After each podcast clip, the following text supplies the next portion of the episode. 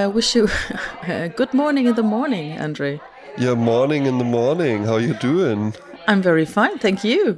Jetzt fangen wir immer Englisch an, ne? Ja, ist so leider so ein bisschen drin. Ich brauche. Ja. Jetzt haben wir doch wieder einen äh, zeitlichen ne- Bezug gesetzt. Ne, ne, New York hat mich einfach verändert. Ja, ne? das New stimmt, York hat mich stimmt. verändert und äh, was soll ich sagen? Ja? Ich habe gestern auch wieder nach äh, Hotels mal gegoogelt, aber das ist eine andere Geschichte. Ich habe einen Ja. lustigen Fun-Fact dabei. Bitte. Äh. Lustig und auch hoffentlich etwas faktisch. Er ist faktisch lustig und er hat etwas mit dem britischen Königshaus zu tun und auch ein bisschen was mit Sprezzatura im Sinne von Herrenmode. Ja, das klingt gut. Also, es gibt den Ex-Butler von Prinzessin oder Lady Diana, ne, Paul B Burrell oder Burrell oder Burelle. Äh, der hat 20 Jahre im Königshaus verbracht ne, und hat dort gearbeitet und hat einige Gerüchte, die es gibt über King Charles, bestätigt. Oh. Und er sagte, es stimmt, dass die Zahnpasta Charles morgens auf die Zahnbürste gedrückt werden musste, weil er keine Zeit hatte. Auch seine Schnürsenkel werden ihm gebügelt. So, das ist Next Level, André. Ab sofort heißt es hier Schnürsenkel bügeln. Ja, aber also was man ja immer, was man ja immer schon mal gehört hat, ne? das ist ja dieses Ding, dass der Butler dann morgens äh, die Zeitung bügelt, also die gedruckte Zeitung.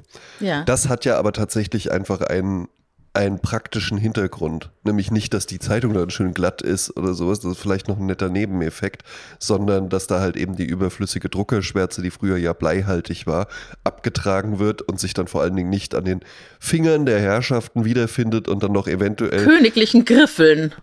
königlichen Griffeln wiederfindet und dann eventuell noch auf der Kleidung landet oder im Mund und dann stirbt man an einer Bleivergiftung über kurz oder lang.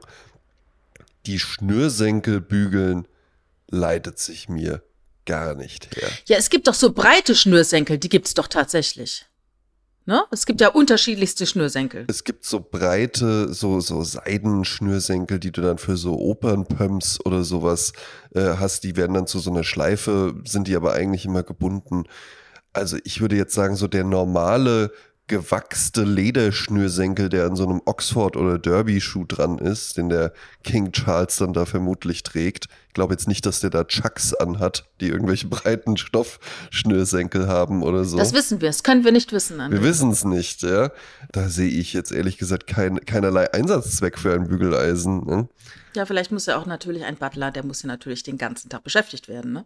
Das mag sein. Und stell dir vor, du hast jetzt acht Stunden immer jemand um dich rum, der dein persönlicher Assistent ist.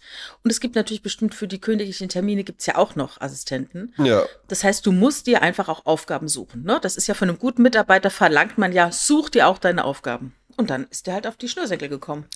und ich glaube auch, so absurd, wie sich zum Beispiel sowas anhört, wie, also natürlich kann der sich selbst die Zahnpasta da drauf drücken. Und da geht's jetzt auch nicht wirklich um eine Zeitersparnis, weil wo, worüber genau reden wir? Ja? Zahnpastatube aufdrehen, drauf machen, zudrehen. Das ist ja jetzt kein. Das sind wichtige 30 Sekunden, die können kriegsentscheidend sein. Die können kriegsentscheidend sein. Ich muss ehrlich sagen, ich fänd's es ein bisschen eklig. Wenn dir jemand Zahnpasta drauf macht, Also ich fänd's eklig, äh, das wird ja dann bestimmt irgendwie auf einem netten Silbertablett oder sowas dann liegen, aber ich fänd's eklig irgendwo so, da kommst du da, wie sieht das denn aus? Dann kommst du da so hin und dann liegt da so die Zahnbürste und dann ist da oben schon so Zahnpasta drauf. Zumal ich da auch wirklich ähm, je nach Lust und Laune entscheide äh, und auch so nach Mundgefühl, ob ich heute mal viel oder wenig Zahnpasta haben möchte. Ja? Mhm. Also ich kenne die, äh, diesen Akt des Zahnpasta auf die Bürste machens. Wenn man in einem Haushalt mit Kindern groß wird, Ja. die Kinder mit einem groß werden, dann möchte man natürlich auch, dass eine gute Mundhygiene beigebracht wird. Man möchte sich ja später Ja. nichts zum Vorwurf machen lassen. Also das zumindest nicht. Ne? Und äh, dann ist es manchmal ganz hilfreich, einfach ein bisschen Zahnpasta drauf zu machen, weil du weißt dann, wurden die Zähne geputzt oder nicht. Weißt du? Ja. Das ist äh, ganz hilfreich. Sollte man aber wirklich nur machen, wenn man Kinder hat und nicht äh, seiner Partnerin oder seinem Partner dann. Oder vielleicht hilft es ja auch manchmal, ne? Ja, also ich finde auch wirklich diese Vorstellung so ganz, ganz merkwürdig und das gibt es ja auch immer noch. So Typen, die von ihren Frauen so die Klamotten rausgelegt bekommen. Ja, es gibt, also ich mache es nicht, aber durchaus verstehe ich das und ich glaube, es gibt noch viel zu wenig Männern, denen die Klamotten von modebewussten Frauen rausgelegt werden, wenn ich mir hier so die Landschaft anschaue. Ja, aber also Moment, Moment. Was du da ja jetzt so, das ist nämlich der Denkfehler, dass man irgendwie sagt, Männer haben ja prinzipiell Das sag ich nicht. oder die meisten Männer haben gar kein Gefühl für Mode und die meisten Frauen haben ein Gefühl dafür. Ich Ja, das ist natürlich glaube, Quatsch. Ich bin ja das der geborene Gegenteil. du hast ein ganz, ganz tolles Gefühl für Mode und der Richard im Übrigen auch. Ja? Ja, wobei ich, ich bin da, ich bin da eher leidenschaftslos, sagen wir mal so. Muss ich- das stimmt überhaupt nicht. Ja, du bist immer gut angezogen und der Richard im Übrigen auch. Und jetzt reicht es sich hier preiswert, diese Komplimente von mir abzuholen. Ja. ähm, äh, ich bin zwar da durchaus noch freigiebiger, seitdem ich New York City Andre bin, ja, aber habe ich im Übrigen dann äh, auch immer schon gemacht. Ne? Was denn? Habe ich dir das mal erzählt? Nee. Ich habe dann immer schon mal auch jetzt wirklich so, so den New York City-Style. Ja? Ach so. Ich saß letztens, letztens bin ich in den Zug eingestiegen und setzte mich neben eine Frau und die hatte einen grünen äh, Hosenanzug an, der wirklich toll aussah, eine ältere Dame. Habe ich gesagt, äh, dafür äh, wäre wär der Platz hier frei. Ja, ja, natürlich setzen Sie sich gerne. Und habe ich gesagt, wow, der Anzug, der steht Ihnen wirklich klasse. Aber auch so, äh, das ist ja dann so diese Art so, Im, wow. in Brust, im Brustton der Überzeugung That, uh, auch. Ja. Looks great. Sowas, ja, naja. Ja, das wow, hatte ich kürzlich. Ja. Da war ich in der Nähe von Mannheim in einem Rewe. Also die, der Ort spielt keine Rolle, aber ich sehe mich halt gerade durch, durch diesen Rewe laufen und nebendran ist ein Aldi. Und ich war erst im Aldi, das ist nämlich der Trick, erst im Aldi kaufen, was man braucht und was man dort nicht kriegt, holt man im Machen Rewe. wir Ne? doch ganz genauso. Das ist auch einkommensunabhängig im Übrigen, ich wenn da auch. manchmal Leute zu mir, wenn da manchmal Leute zu mir sagen, also, äh, äh, dass du jetzt so beim Penny einkaufen gehst, das hätte ich nicht gedacht. Ja, was, was denkst du denn, dass ich jetzt irgendwie dann so in die Karstadt Lebensmittelabteilung gehe, wenn ich halt irgendwie Salz brauche? So Ja, einmal im Jahr ins KDW und dann dort den Jahreseinkauf Genau, machen. Ne? und da dann halt eben den Jahreseinkauf machen. So ein Blödsinn. Natürlich geht man zuerst dahin, wo es gut und günstig ist und da kauft man halt eben den ganzen Kram. Dann geht man zum nächst teureren Supermarkt, also so Rewe, Edeka und sowas. Und wenn es dann noch mal ein bisschen was Feineres sein darf, ja, oder die Sachen, die auf dem Tisch stehen oder so, oder die man gut sieht, wenn man das Gewürzregal aufmacht, dafür geht man zum KDW und zum Perfetto. So. Ja, ja. Also äh, beim Aldi auch äh, ein Tipp. Der Champagner im Aldi ist ja wirklich fantastisch. Ne? Der kostet 13,98. Und ich habe eine Geschichte dazu. Ich weiß nicht, ob, sie die, ob ich die, die schon mal erzählt habe. Ich erzähle sie gerne nochmal. Erzähl sie.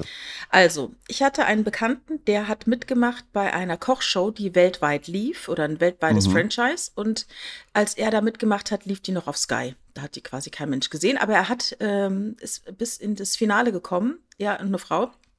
Und dann haben die eine Reise durch Frankreich gemacht und haben sich auch verschiedene ähm, Champagnerien angeschaut. Nicht Sektkellereien, Mhm. wie heißt es dann? Champanoise. Champagnergüte. Hm? genau. Und äh, dort kamen sie auch, ich glaube, zu Bollinger. Bollinger. Mhm. Äh, Die Bollinger. das, und dort, Gib mir mal den Bollinger her, die du. Bordel Bollinger hier, äh, dort hat er erfahren, es gibt bestimmte Kriterien, die eine sehr gute und eine Flasche äh, Champagner, die auf äh, den Namen Bollinger oder Boulanger hört, Ja. äh, bestimmte Kriterien, die die erfüllen muss. Ne? Ich sage jetzt mal, ich weiß es jetzt nicht, fünf verschiedene Kriterien und da müssen alle Punkte erfüllt sein, also volle Punktzahl.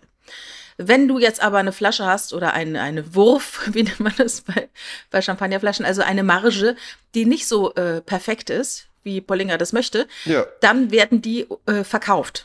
Ja, oder Zum Beispiel an Aldi. eben. Oder auch wenn. Und das heißt Aldi, ja, ja, es ist komplett logisch, wenn man einfach nur weiß, dass Champagner ja nicht äh, eine, eine Eigenmarke oder so ist, sondern es ist eine Herkunftsbezeichnung. Es gibt ein bestimmtes Gebiet und da wird Schaumwein hergestellt nach einer bestimmten Methode. Und wenn man das so macht, dann ist das Champagner.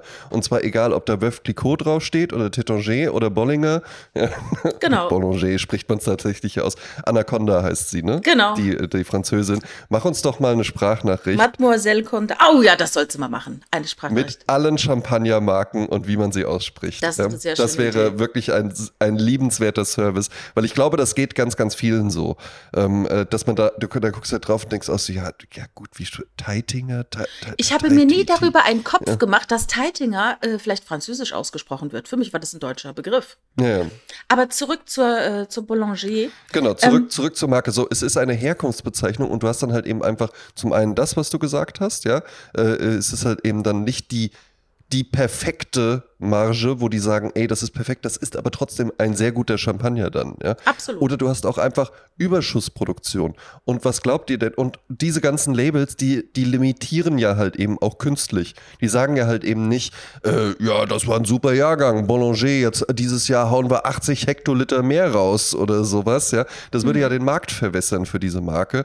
Also suchen die halt eben einfach händeringend nach Abnehmern. Und dann kommt der Herr Aldi und der Herr Penny, ja, und auch der Herr Rewe, ja, da kannst du nämlich auch Oder Frau Rewe, Frau Ja, Aldi ne? und Frau, Frau- Penny, bitte, ja? Ja, ja, kann auch sein, ja. Faktisch ist es nicht so. Ja, und dann kommen du die kennst halt sie alle. eben, ja, und dann kommen die halt eben und sagen, ja, wir würden es nehmen. So, und dann kannst du da halt eben für 13 Euro 98. eine hervorragende Flasche Champagner kaufen. Eben. Ja. Und der Trick dabei ist, also wenn du jetzt, äh, wenn du jetzt heute zu Aldi gehst, na, holst eine Flasche Champagner, kühlst die, machst die schön auf, dann ähm, merkst du, oh, die schmeckt aber super geil. Das ist eine sehr gute Marge. Dann geh sofort wieder zu Aldi und hol dir ein paar Flaschen, weil diese Marge ist halt Schwankt. momentan gerade so. Und wenn du in Genau. vier Wochen holst, schmeckt es vielleicht wieder so einen Ticken anders und du denkst, ach, das ist aber nicht so geil. Also das, ähm, das ist äh, interessant, dieser Unterschied. Also, ich war, ich befinde mich also in der Nähe von Mannheim in einem Aldi und sehe dort eine Ja. Frau und traue meinen Augen kaum, weil wir befinden uns halt in der baden-württembergischen Provinz, äh, in einer kleinen, einer wunderschönen Kleinstadt. Und dort ist eine Frau, die aussieht, als wäre sie einem Musikvideo entsprungen. Äh, Die hatte ganz tolle Schuhe an, aber so ein bisschen so London-Style 1980, so ein bisschen black, äh, geile Strumpfhosen, tollen Rock, tolle Schuhe, die Frisur gestylt, tolle Schminke. Also die sah aus wie aus einem Musikvideo gefallen. Und ich dachte, Mensch, was ist das denn? Ist das eine Schauspielerin? Ist das eine ein Popstar oder irgendwie. Also das war mir klar, das ist, die sieht jetzt nicht so aus wie alle anderen. Ja. Äh, da habe ich die schon wahrgenommen, weil die an einer anderen Kasse war als ich, aber die hatte schon ähm, eingepackt, als ich noch wartete, dass ich drankomme. Und dann ging ich also nebendran zu Rewe und da war sie wieder. Also die ist, hat genau den gleichen Gedanken gehabt. Erstmal alles, was du brauchst bei Aldi und den Rest, den Aldi nicht hat, den holst du Kapern und sowas, ne? Holst du halt dann bei Rewe. Und dann bin ich also rüber und dann stand die da im, im Flur und da bin ich an ihr vorbei und habe gesagt, Entschuldigung, ich wollte mir sagen, Sie sehen so, so toll aus. Ich habe mir eben schon überlegt, Ach, ist es eine Schauspielerin? Ist es ein Popstar? Und sie guckt mich an und sagt so, oh mein Gott, ist das lieb. Ich fühle mich ganz furchtbar. Ich komme gerade von der Nachtschicht. Dann habe ich gesagt, sie sehen ganz, ganz toll aus, wollte ich nur gesagt haben. Und es war so lustig, weil ich hatte Spaß daran, dass sie so einen Spaß hatte und sie war richtig so nach dem Motto, oh mein Gott. Ich denke mir nämlich, das ist nämlich wirklich so Mhm. schöne Frauen werden wahnsinnig selten angesprochen. Also jeder Typ Ja. denkt natürlich so, ach, schöne Frauen, die kriegen ja rechts und links und so. Und ich erinnere mich, eine Freundin von mir, die war bildschön, das war das bildschönste Mädchen, das ich kannte. Die hat, die wurde nie von irgendeinem Typen angesprochen, weil die alle Angst hatten vor ihr. Und aus Verzweiflung hatte sie sich dann, hat sie das erzählt, in, ihrer Uni-Zeit, in ihrem. Prof, in ihren Prof so für den Prof dann geschwärmt, weil einfach kein Mensch mehr da war, der irgendwie auf sie zugegangen ist, außer der Prof, der dann noch mit Ja, ihr gesprochen schade. hat. Ne? Ja. Ja, also Ich das so zu, zu Komplimenten im Sag Alltag. Grüße. Ja, ich kenne die heute nicht mehr. Das ist schon länger her. Ich habe heute eine Idee gehabt äh, für die Folge. Ja, bitte. Wir hatten noch schon mal in der Folge 152 namens Dankbar äh, die Idee, 36 Fragen zum Verlieben durchzuspielen. Das ist ja so ein Ja. Spiel. Ne? Die Frage ist halt, wie äh, verliebt man sich? Ähm, welche Faktoren führen dazu, dass man sich zu einem Menschen hingezogen fühlt? Es gibt natürlich so unbewusste Sachen wie, also du, siehst jemanden auf dich zukommen, da weißt du im Bruchteil einer Sekunde, interessant oder uninteressant. Ne? Eben, ja. Aber man weiß ja gar nicht genau, was passiert wirklich im Körper. Und dann gibt es so einen, einen ähm, natürlich amerikanischen Wissenschaftler, der Arthur Aaron, der hat sich das mal äh, zur Aufgabe gemacht, mal zu schauen, woran liegt es eigentlich. Frage hat ich mich im Übrigen immer, wie diese, wie diese Studien, also gerade in Amerika, in den USA, ist ja dann halt eben auch, äh, muss ja dann auch irgend, irgendein Privatfinanzier musst du ja finden. Wie sieht da der Pitch aus? Für diese, für diese ganzen Studien, die irgendwie so, warum greifen Leute zur Zigarette und sowas, ja. ja, da musst du dir natürlich immer auch bei dem Ergebnis fragen, wer hat diese Studie bezahlt und dann weißt du auch, warum das Ergebnis so ist, wie es ist. Ne? Genau. Und wer möchte, wer möchte diese Studie benutzen, um zu sagen, siehste, und genau darum Lucky Strike. ja. Ja, und das ist halt der Fall hier. Ich hatte mal eine Freundin, deren Bruder, der lebt in New York City tatsächlich und hat dort Ja, ja, eine. Kenne ich Äh. den. Ja, wie heißt der? Ja. Ich, war, ich war doch letztens auch erst da. Ja, da habt ihr euch bestimmt irgendwie getroffen, aber ihr kanntet euch halt nicht. Ähm, der war damals zu einer Zeit, als es noch kein Tinder und kein Parship gab. Tinder ist ja aber eine ganz andere Nummer wieder. Da geht es ja wirklich nur ums Aussehen, wirklich nur der Bruchteil einer Sekunde. Ja. Aber ähm, der hat damals auch Studien gemacht beziehungsweise Fragebögen erstellt, Hm. die man braucht, um jemanden besser kennenzulernen, um jemanden besser zu verstehen. Oh, Äh, für eine, damals gab es noch keine Apps, da gab es nur Browser ja. basierte äh, ne, Blog. Suchmaschinen. Ja. Hat einen Blog betrieben. Ja, der, das war schon irgendwie, der hatte schon gehofft, dass er jetzt Millionär wird. Ich weiß gar nicht, ich müsste ihn mal googeln, ob er, ob es geworden ist, ob er vielleicht der Mr. Parship ist. Auf jeden Fall, der hatte sich auch schon ganz viele Fragen überlegt. Und genauso ist es nämlich dieses, äh, wie lernst du jemanden kennen, indem du ihm viele, viele Fragen stellst. Und man geht Ja. jetzt davon aus, wenn man sich 36 Fragen gegenseitig gestellt hat, dann verliebt man sich ineinander. Was ich natürlich Quatsch finde. Ja. Natürlich, wenn du jemanden sowieso schon irgendwie cool findest oder sowas, natürlich, man lernt sich natürlich viel besser kennen. Wie kann man die Intimität zwischen zwei komplett fremden Personen herstellen, indem man natürlich Deep Talk macht. Yes. Und zwar nicht so Deep Talk wie bei Temptation Island, wo die dann im besoffenen Kopf dann sich irgendwelche Teenager-Fragen stellen und dann sagen, ach, mit ihr kann man richtig, richtig Mit ihr kann man echt gut reden. Man- mit- äh, mit ihr kann man geistliche Gespräche führen. Die Verwundbarkeit erzeugt Verbundenheit und darum sind das halt Fragen, die so teilweise ziemlich intim sind. Ne? Die Frage ist halt, wie weit, wie intim wollen wir Mhm. hier werden, weil so intim ist es hier gar nicht. Es hören uns nämlich tausende von Menschen zu. Liebe Grüße an euch alle. Ja, so busy. Ja, okay. Aber wir schauen mal. Wir schauen mal. Also den ersten Set haben wir ja schon in Folge 152 gemacht. Jetzt kommen wir in Set 2. Okay. Ich habe jetzt den Vorteil, ich kenne die Fragen schon. Du kennst sie noch nicht. Ähm, Ja. ich kann ja schon mal die Frage stellen und dann kann ich schon mal meine Antwort geben. Da kannst du vielleicht schon mal überlegen, was du antworten würdest. Wollen wir es so machen? Ja, und sagen wir mal so, sagen wir mal so, das wissen auch alle und wir beide wissen das auch. Das sind wir beide. Du bist äh, besser, wenn du ein bisschen vorbereitet bist und ich bin besser, wenn ich improvisieren kann. Das, So, so sind wir beide. Das, was nicht heißt, dass ich mich nicht vorbereiten kann, was auch nicht heißt, dass du nicht äh, schlagfertig oder improvisationsstark bist. Aber auf, so rum ist es richtiger als andersrum. Ja? das ist halt unser Konzept. Genau. Das hat es so rauskristallisiert sozusagen. Exakt. Ne? Ja. Genau. Also die Frage 13 von 36 Fragen heißt, lautet, drrrm, wenn dir eine Kristallkugel die Wahrheit über dich, dein Leben, deine Zukunft und alles andere verraten würde, was würdest du wissen wollen? Und ich erinnere mich an einen, an eine Radiosendung an einem Neujahrstag vor 10, 20 Jahren.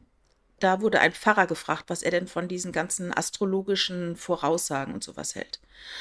Und dann sagte er, wir haben heute den 1. Januar. Möchten Sie wirklich wissen, was dieses Jahr auf Sie alles zukommen wird? Weil es, man weiß nicht, was auf einen zukommt. Und die Frage ist halt, ob es einem die Kraft rauben würde. Wenn du jetzt schon erfährst, was am 13.11. diesen Jahres auf dich zukommt, dann Ja. wirst du ja deinen Fokus nur auf dieses Datum richten. Exakt. Und ähm, natürlich, ähm, es ist furchtbar, wenn ich jetzt, wenn ich zum Beispiel jetzt erfahren würde, dass irgendwas Schlimmes passiert an einem bestimmten Datum, ne? Ich weiß nicht, ob das helfen würde. Mhm. Also zum Beispiel, ich finde ja auch, ein plötzlicher Tod ist für die Überlebenden furchtbar, weil die Ja. aus dem Nichts heraus mit dem Tod eines anderen umgehen müssen. Das ist eine Ja. ganz furchtbare Situation. Genau. Für denjenigen, der plötzlich verstirbt, ist es hoffentlich äh, kurz und schmerzlos. Der kriegt es ja Genau. dann nicht mehr mit. Aber äh, so, also ich will sagen, ich möchte nicht die Wahrheit über mich, mein Leben, meine Zukunft und alles andere wissen. Möchte ich nicht. Ich Exakt. möchte jeden Tag so nehmen, wie er kommt. Ganz genau. Ja, Geht ja kann auch ich so. genauso, kann ich genauso auch unterschreiben. Ähm, äh, das ist ja dann auch immer die Frage, de- ist dann alles, äh, ist, ist denn das Leben determiniert? Ne? Also kann man irgendwie auch sagen, am 13.11. wird auf jeden Fall das passieren. Und wenn du das weißt, steuerst du dann nicht durch dein Verhalten einfach Mhm. darauf zu, dass es dann auch passiert. So diese ganzen Sachen, Zeitreisefilme und so weiter. Ja? Mhm. Ähm, was ich immer ganz witzig finde bei sowas ist, dass man sofort wirklich nur so an die großen Themen. Wann werde ich sterben? Woran äh, äh, werde ich äh, glücklich sein? Dies und das. Und dass man gar nicht auf so lapidare Sachen kommt, wie ähm, äh, wird, mir, wird, mir die, wird mir die Jeans, die ich in New York gekauft habe, äh, Dann noch auch passen. in zehn Jahren noch, auch in zehn Jahren noch passen oder werde ich schlimm zunehmen oder sowas, ja. Wird der Steuerklassenwechsel funktionieren? Eben, genau. Also, dass man gar nicht mal, also man könnte mit sowas ja auch ein bisschen Spaß haben, ähm, aber man denkt natürlich sofort irgendwie an die, an die großen Fragen und daran habe ich null Interesse. Es interessiert mich überhaupt nicht. Ähm, äh, ich habe hab keinen Spaß daran, obwohl ich ja auch gar nicht und du ja auch nicht so äh, lebe den Moment und ja, vielleicht wandere ich morgen nach Thailand aus oder sowas. So sind wir ja überhaupt nicht drauf. Aber ich habe keinerlei Interesse äh, daran, diese ganzen Dinge zu erfahren. Das interessiert mich nicht. Ja, ähm, ja ist mir egal. So, dann kommen wir zur Frage 14. Gibt es etwas, das du schon immer mal machen wolltest, aber nie getan hast? Und ich muss sagen, es ist mir nichts spontan eingefallen. Also es ist nichts, wo ich gesagt habe, oh mein Gott, stimmt, das wollte ich immer mal machen. Mhm. Mir ist dann sowas eingefallen, also auch so klischeemäßig, so Fallschirmspringen. Aber ich würde nie in meinem Leben Fallschirm springen, ganz ehrlich. Niemals. Niemals. Ich habe gar kein Interesse an Fallschirmspringen. Ja? Nein, wenn, also weißt du was, wenn es jetzt so wäre, dass du, dass du anrufst und sagst, André, ich wollte eigentlich den Richard überraschen. Wir sind heute Mittag äh, äh, auf der Airbase. Ich habe dem einen Jochen Schweizer Gutschein geschenkt. Jetzt haben wir den schon eingelöst. Der kann, der kann jetzt aber doch nicht. Hast du Zeit und Lust? Dann würde ich vermutlich sagen, ey, weißt du was? Das klingt irgendwie nach Schicksal, das machen wir jetzt mal. Ja? Ah ja, okay. ähm, äh, dann würde ich das schon sagen. Aber ich habe kein Interesse daran, Energie in die Planung eines solchen Events Mhm. zu stecken. Und so geht es mir. Ja, man neigt dann halt eben schnell zu so abgelesenen Träumen. Weißt du was?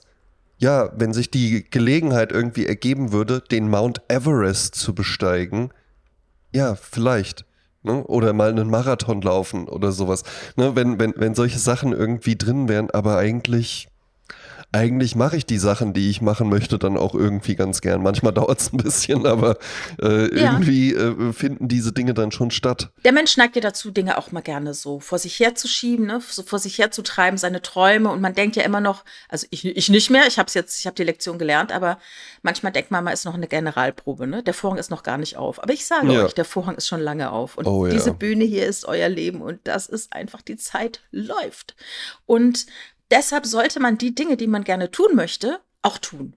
Also das ist wahnsinnig wichtig. Man sollte nicht sagen, es gab, ja früher immer so diese Attitude, ach, wenn ich dann in Rente bin und so, vergiss es. Ja. Du weißt nicht, was morgen ist, du weißt auch nicht, was in einem Jahr ist. Mach die Dinge, die du gerne machen möchtest. Jetzt nicht nur die schönen, auch die Dinge, die vielleicht nerven und die man deshalb vor sich hertreibt, weil man Ja. eine Überwindung dazu braucht. Aber ähm, man sollte die Dinge einfach angehen. Manchmal hilft es ja auch, wenn man eine Liste macht, wo man sagt, was sind Sachen, die ich die ganze Zeit vor mir hertrage.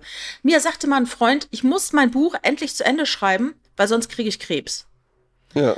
Er sagt, nicht geschriebene Bücher verursachen Krebs. Das ist natürlich sehr plakativ, das ist medizinisch auch nicht haltbar, aber man versteht, glaube ich, welche ähm, Haltung dahinter steckt. Exakt. Du musst die Dinge einfach dann auch tun, weil sonst bist du nicht whole, ja? Ähm, was mir dazu eingefallen ist, ist eine Idee, die ich immer mal hatte, die mir aber damals ein ganz toller älterer Herr ausgetrieben hat. Und zwar ist es die Idee eines Ferienhauses.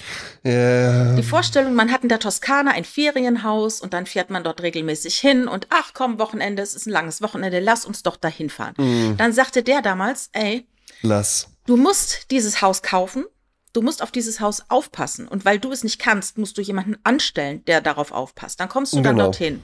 Dann musst du erstmal lüften, da musst du dein Zeug mitbringen, dann musst du alles wieder äh, auf so eine gewisse Grundstimmung setzen, ne? eine Belebung des Hauses. Ja. Ähm, dann ist was mit dem Wasserrohr, dann ist was mit hier, dann zahlst du da eine Steuer. Und jedes Mal, wenn irgendwie ein bisschen frei ist, denkst du, scheiße, wir müssen eigentlich jetzt dahin fahren. Und hast permanent schlechtes Gewissen, weil du es nicht tust. Dabei habe ich eigentlich total Lust auf Stockholm und nicht Toskana. Ganz genau. Und dann, deshalb sagte er, spar dir das Geld für ein Ferienhaus. Also als, Ja. als, als ob ich das Geld für ein Ferienhaus hätte. Das ist natürlich Ja. Quatsch, ne? Aber das ging so Hätte um diese Haltung. ja. Das kann man vergessen. Lieber macht man einmal im Jahr einen schönen Urlaub, weil das ist dann, dann kann man die ganze Welt sehen. Jedes Jahr. Nimm dir ein Ziel im Jahr vor, wo du hingehst. Und dann hast du viel mehr davon. Das ist die Flexibilität, die man dann da hat. Natürlich hat ein Ferienhaus. Man hört das immer wieder von Leuten, weil ich irgendwie auch das Gefühl habe, man kann sich nur mit Menschen unterhalten, die das gemacht haben oder aus so Wohnungen auf Mallorca oder sowas. War so die Ja. Ex-Frau von meinem ehemaligen Chef. Ja. Ähm, Die hatte das und die hat auch gesagt, mach das auf gar keinen Fall, wenn ich das nochmal rückgängig machen könnte und so. Irgendwie unterhält man sich immer nur mit diesen Menschen. Es gibt ja aber sicherlich auch Leute, die sagen, das war die beste Entscheidung meines Lebens. Ja.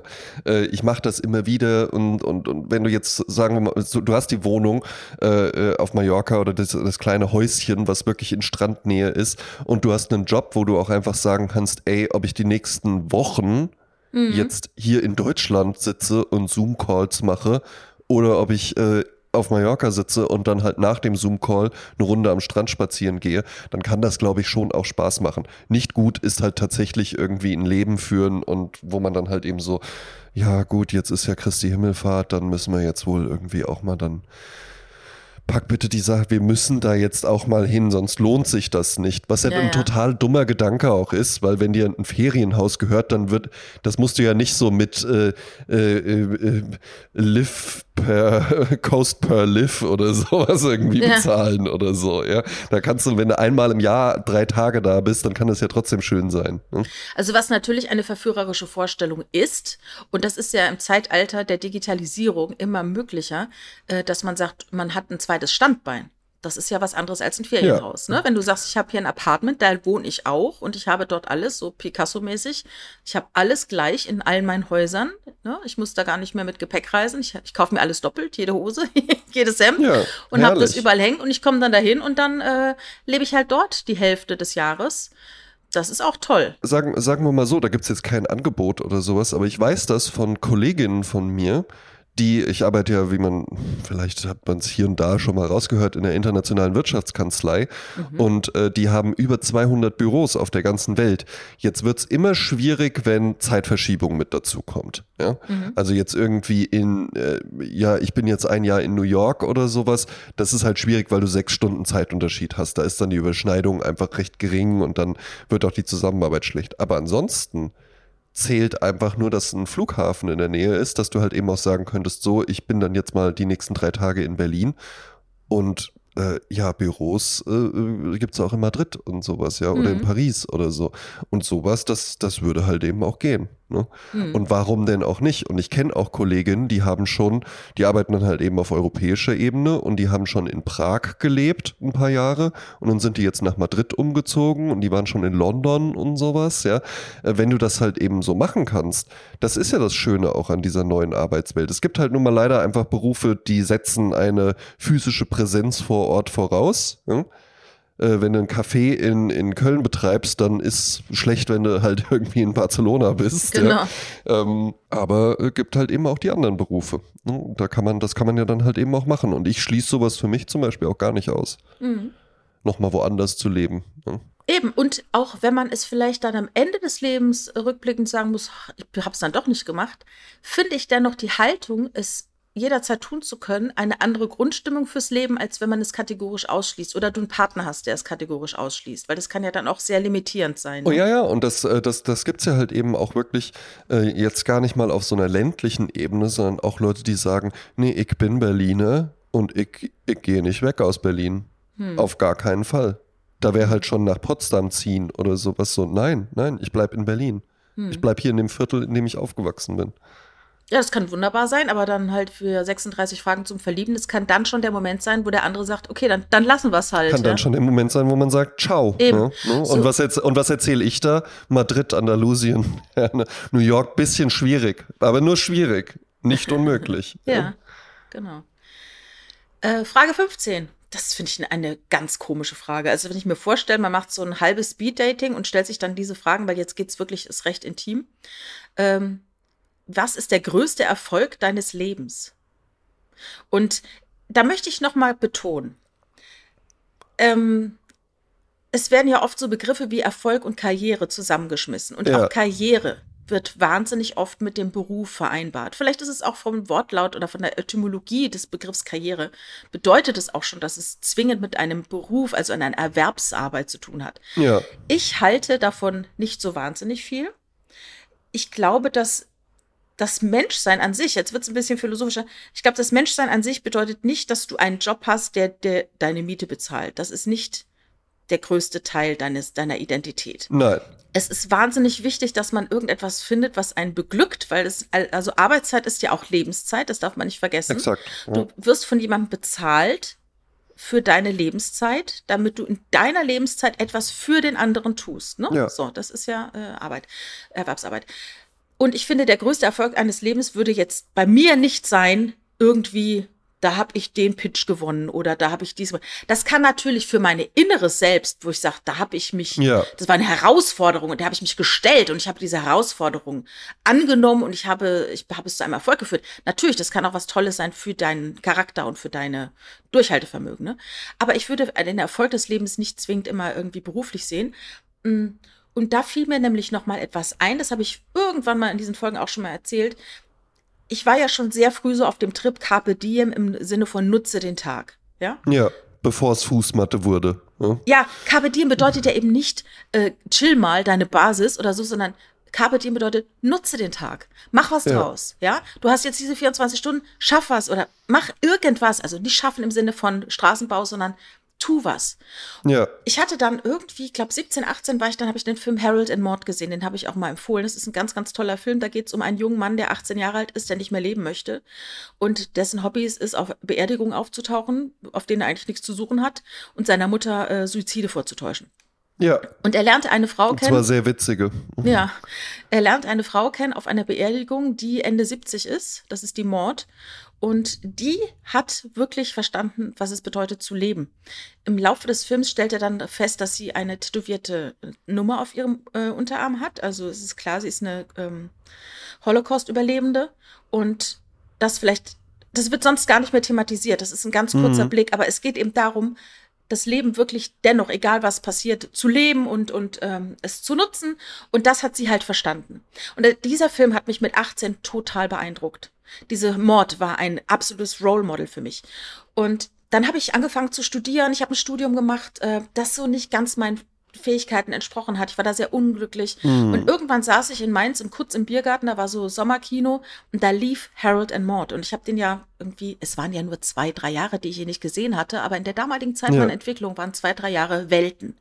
30. hm. Und dann sah ich diesen Film und ich, ich war fast zu Tränen gerührt, weil ich gedacht habe, oh mein Gott, ich habe ja meine ganzen Ideen, die ich hatte, dieses ganze Carpe Diem ist mir abhanden gekommen. Äh, ich, ich funktioniere nur noch für dieses Studium, das mir nichts gibt und dem ich auch nichts zu geben habe. Und da wurde mir nochmal so klar, ich muss mein Leben selbst in die Hand nehmen und ich muss mein Glück selbst finden. Es hilft nicht, irgendwas zu machen, um andere glücklich zu machen. Ich muss mich selbst glücklich machen. Und dann habe ich angefangen, Komparatistik zu studieren.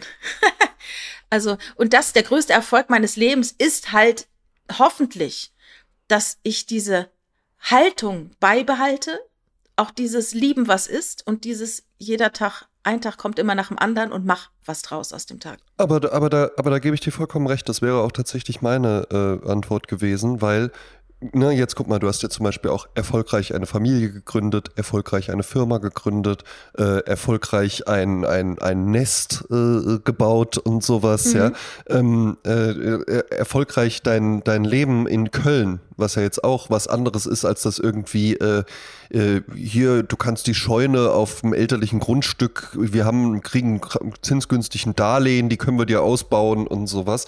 Also so eine, ja, so eine Selbstständigkeit würde ich auch tatsächlich einfach als größten Erfolg ansehen. Also, ne, kann, wenn man das an was Monetärem festmachen will, kann man das machen, aber muss man gar nicht. Nur ich sehe das auch bei ganz vielen Leuten, die irgendwie Mitte 30 oder sowas sind und wo die Eltern immer noch äh, das Auto dann bezahlen oder sowas, ja. Oder hier, ihr braucht doch jetzt eine Küche für die Wohnung, das zahlt die Oma dann mal oder so.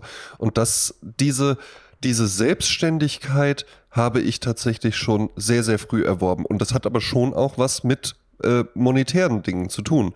Weil wenn natürlich halt irgendwie die Eltern immer noch die Hälfte deiner Wohnung mitbezahlen, dann wollen die dir auch mit reinreden und dann sagen die vielleicht auch so, ey, du Komparatistik, ich weiß noch nicht mal, was das bedeutet, äh, du machst mal schön weiter BWL, ansonsten, äh, und wenn, wenn es dann halt eben äh, harte Eltern sind, dann sagen die, ansonsten gibt's kein Geld mehr oder sowas, ja. Und dann stehst du da. Also Selbstständigkeit und Freiheit ist halt eben auch immer härter, als irgendwie zu sagen, ja gut, dann, dann füge ich mich jetzt hier irgendwo ein oder so. Bin ich halt nicht mehr so ganz frei, aber dafür kriege ich halt eben alles rein. Und das würde ich bei uns beiden dann halt eben schon sehen und das würde ich auch tatsächlich jedem empfehlen. Kann halt, können halt manche mehr und manche äh, ähm, nicht so stark irgendwie ausgeprägt machen. Es ist dann vielleicht, bei mir stand es jetzt auch nie zur Debatte, dass meine Eltern irgendwie sagen, wir überweisen dir nochmal so 1000 Euro im Monat oder so. Das gibt es ja. Mhm. Es gibt ja einfach wirklich Leute, die gehen Vollzeit arbeiten und verdienen jetzt auch nicht nur 700 Euro oder sowas und die Eltern überweisen da einfach halt jeden Monat noch. Ne? Und das darf man ja auch nicht vergessen. Bei vielen Leuten, wo ich mich frage, wie finanzieren die sich, du weißt überhaupt ja. nicht, was da im Hintergrund läuft. exakt. Ne? Da kann eine Apanage laufen, oh, da kann ein Erbe funktioniert haben. Ne? Man weiß überhaupt nicht, was da los ist. Ne? Ja, ja, ja. Und das, ich will das auch den Leuten gar nicht vorwerfen oder mich da irgendwie aufspielen und sagen, ich bin aber besser als die, weil ich schaff's aus eigener Kraft alles oder so. Ähm, das weiß ich ja aber halt eben einfach für mich, dass alles, was ich äh, alles, was ich habe, alles, was ich, was ich äh, tun kann und sowas, habe ich aus eigener Kraft geschafft. Und das würde ich sagen, ist der, ist der größte Erfolg. Ich hatte auch keinen, gibt's, ich kenne auch, ich kenne auch Leute, die waren in der Werbung, dann äh, haben sich dann selbstständig gemacht, sind sehr, sehr erfolgreich geworden als freie Artdirektoren und so. Der hört hier sogar halt eben auch zu. Und das ist ein ganz, ganz toller Sieg, ja. Und äh, das finde ich auch ganz, ganz toll, weil mit dem habe ich zusammengearbeitet und dem wurde eigentlich dann auch mal gesagt, du, ich weiß nicht, ob das so das Richtige für dich ist. Und jetzt äh, äh macht, hat er halt eben super viel Erfolg. Da war aber auch, und das weiß er auch, ja, sein Vater war halt auch schon einfach erfolgreicher Grafikdesigner. Mhm. Und natürlich ist das dann was anderes, wenn du dich dann selbstständig machst und dann vielleicht auch der Vater irgendwie mal so hier, melde dich doch mal bei dem und dem und sowas, sagst einen schönen Gruß. Das ist dann halt was anderes. Das macht dann aber auch seinen Erfolg ja nicht kleiner. Ne? Nur das, äh, das lohnt sich auch tatsächlich, glaube ich, sich das selbst so klar zu machen, zu sagen, ey, ja, da hatte ich dann halt eben einfach Glück. Oder was man jetzt ja heutzutage viel auch immer sagt, sich seiner Privilegien bewusst sein, was dann immer so klingt, als ob das dann so was Schlechtes wäre. Nee, das ist doch auch, das ist doch auch gar nicht schlecht. Und jeder, der Privilegien hat, äh, warum soll man die dann nicht nutzen? Ne, wenn ich die gehabt hätte, hätte ich das auch gemacht. Äh, das sei jetzt halt, oder hab, bestimmt habe ich die auch in irgendwelchen Bereichen und so, ja. Ähm, ist gar nicht schlimm. Also da ist nicht das eine besser und das andere schlechter. Äh, der größte Erfolg meines Lebens, würde ich dann vielleicht sagen, ist, dass ich äh, die Ziele, die ich mir gesetzt habe, oder äh, ja, dass, dass die irgendwie, ja, dass ich da vielleicht, dass ich nie aufgegeben habe. Vielleicht auch auf eine Art. Ja. Ja. Das ist vielleicht der größte Erfolg meines Lebens. Cool. Und natürlich auch, was du sagst, natürlich, ich habe ich hab eine Familie gegründet, ich habe ja, eine Partnerschaft eben. seit Ewigkeiten äh, äh, und wir vertragen uns immer noch und äh, ne, ich verstehe mich mit meiner Familie und so, das ist ja auch alles, äh, das freut mich ja auch alles. Finde ich auch gut. ähm, dann eine Frage, das ist, äh, naja. Äh, was schätzt du an einer Freundschaft am meisten? Fällt dir dazu was ein? Mir ist da nicht so wahnsinnig viel eingefallen. Nee, wüsste ich jetzt auch nicht. Ganz unterschiedliche Sachen. Also, mhm. äh, ich habe ich hab Freunde, die ich für ganz unterschiedliche Dinge schätze, aber wahrscheinlich ist es dann doch irgendwie Freundschaft läuft für mich immer viel so auf zusammen Dinge machen hinaus. Mhm. Und damit meine ich dann gar nicht irgendwie den äh, Jungs in dem Jungs Zelturlaub oder sowas, ja, sondern einfach, äh, ich habe halt eben Freunde, mit denen kann man äh, super auf der Terrasse sitzen und äh, äh, Kaffee trinken. Ich habe Freunde, die kann man ganz, ganz toll zufällig in der Stadt treffen und eine Stunde dann irgendwie im Stehen bei einem Glas Wein äh, versacken, obwohl man eigentlich weiter müsste. Ähm, und ich habe Freunde, mit denen funktioniert es halt eben auch, äh, weibliche Freunde im Übrigen, äh, mit denen funktioniert es einfach super, äh, wenn ich im Zug bin, mit denen äh, einfach zu telefonieren. Mhm. Mhm. Also ganz, ganz unterschiedliche Sachen. Aber eigentlich immer, ja, man kriegt halt eben irgendwie was. Ne? Äh, Austausch, würde ich sagen. Ne? Ja.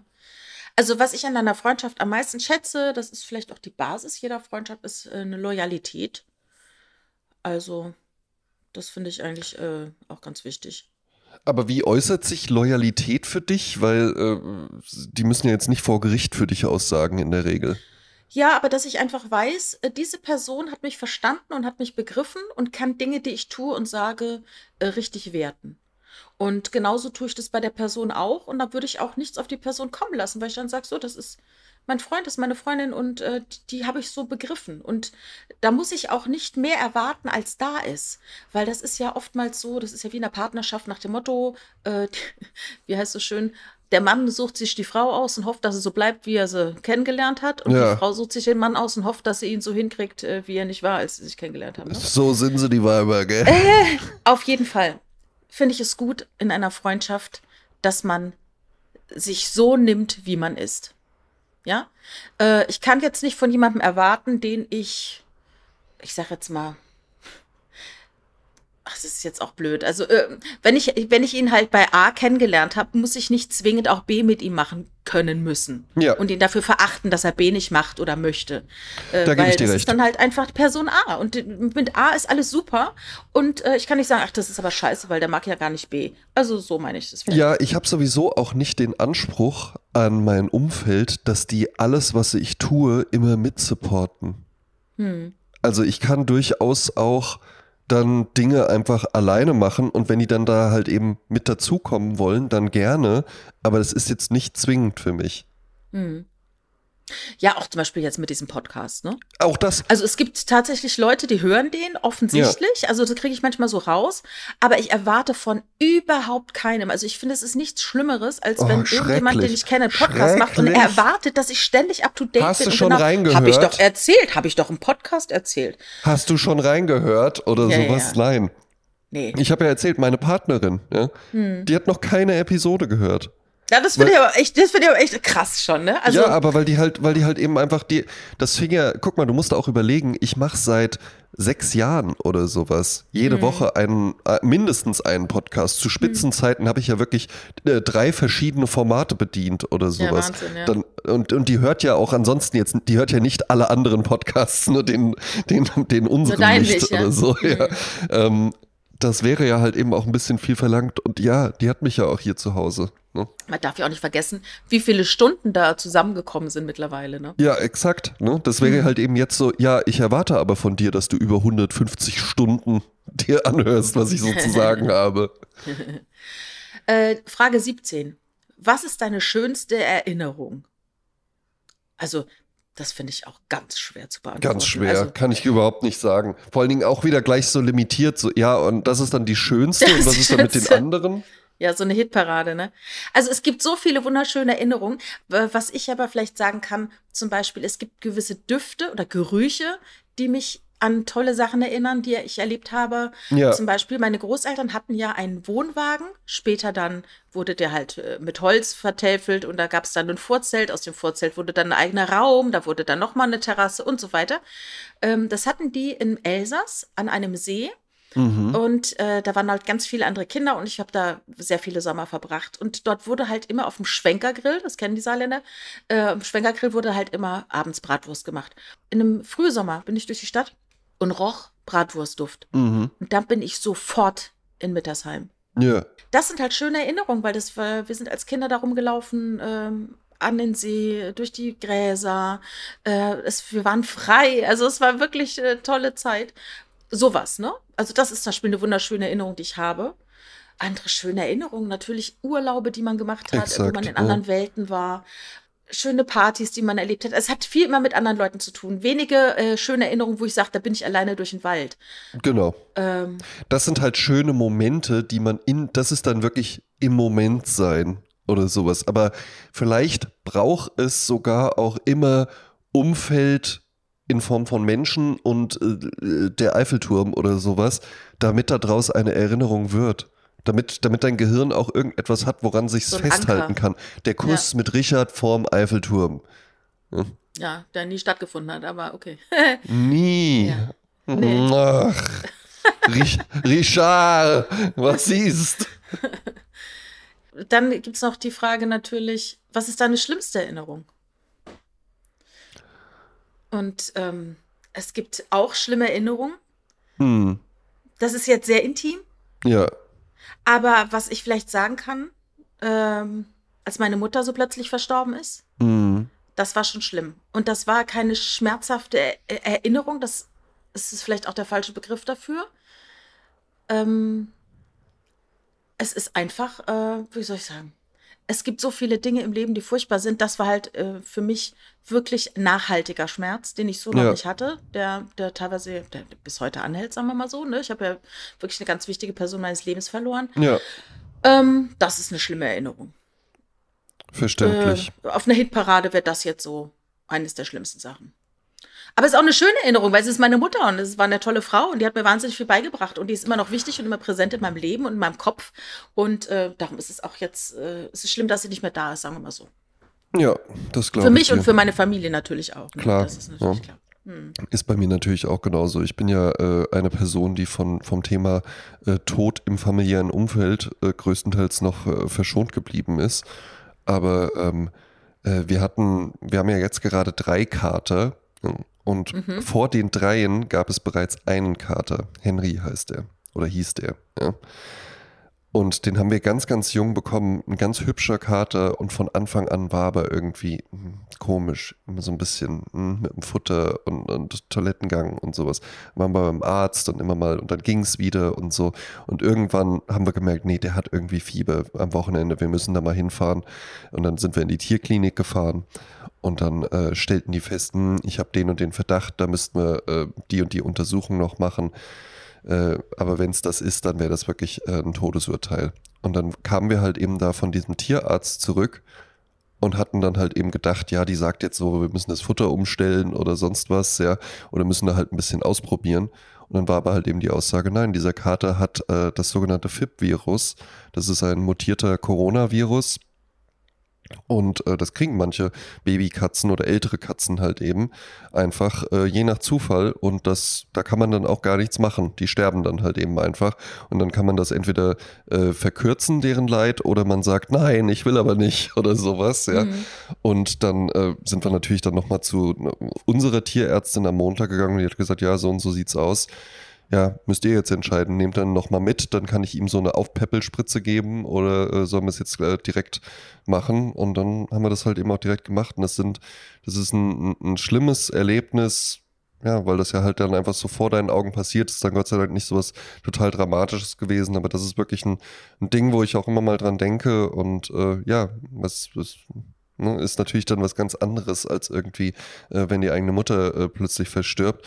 Aber das ist auch immer blöd, in sowas so ein Ranking reinzubringen, in so Tragödien oder in, in, in schlimme Erinnerungen oder sowas, weil was ist deine schlimmste Erinnerung, ist ja genauso wie was ist deine schönste Erinnerung. Ich weiß es Mhm. nicht. Das ist mir jetzt halt eingefallen, vielleicht auch nur, weil du es vorher noch so geprimed hast äh, mit, äh, mit deiner Mutter. Mhm. Ähm, ansonsten wäre es bei mir auch die Scheidung von meinen Eltern und sowas. Ah, da gab es auch ganz viele schlimme Szenen. Auf der anderen Seite sehe ich aber halt eben tatsächlich auch, vielleicht ist das auch mein größter Erfolg, äh, diese ganzen Dinge immer so, dass ich sage, also ich sehe da auch etwas Positives drin. Ich sehe da halt eben dann auch drin, ja, da bin ich halt eben mit meiner Partnerin durchgegangen. Das haben wir zusammen erlebt und das haben wir zusammen durchgestanden und wir haben uns auch danach dann um äh, alles weitere gekümmert und nicht einfach gesagt, bringen Sie ihn weg oder so. Und jetzt haben wir hier drei Katzen ne? und haben ja offensichtlich kein schlimmes Trauma und hassen jetzt Katzen oder sowas, ja. Mhm. Ähm, und das ist, das sind dann halt eben auch immer die Dinge, äh, die, die Chance, die halt in solchen Erlebnissen drinnen liegt. Ne? Und das versuche ich auch tatsächlich immer zu nutzen. Ich versuche auch immer, ähm, also mir zu sagen, es gibt keine Zufälle. Ja. Du sagtest ja eben vorhin, das Leben ist nicht zwingend determiniert, also es ist jetzt Ja. nicht irgendwo ein Plan da oben für einen geschrieben, aber dennoch hilft es im Alltag, wenn man Dinge als Schicksal begreift, weil stell dir vor, du würdest jetzt bei einem äh, Zugunglück, ähm, äh, würdest du beide Beine verlieren Ja. und müsstest dann einfach sagen, ja, es war halt Zufall, ich war halt zufällig, war ich halt da und dann ist mir Ja. zufällig halt an die Beine. Das ist ja unfassbar, äh, äh, das ist ja nicht zu begreifen. Und Eben. darum hilft es einem und tröstet einem zu sagen, das ist Schicksal. Das ist jetzt für mich meine Aufgabe von Gott oder wem auch immer gegeben, dass ich jetzt hier klarkommen muss mit meinen beiden Beinen oder ohne meine beiden Beine. Ja. Und das muss man dann halt so begreifen als Schicksalsschlag. Und aus dem versucht man dann halt das Beste daraus zu machen. So funktioniert der Mensch, ja.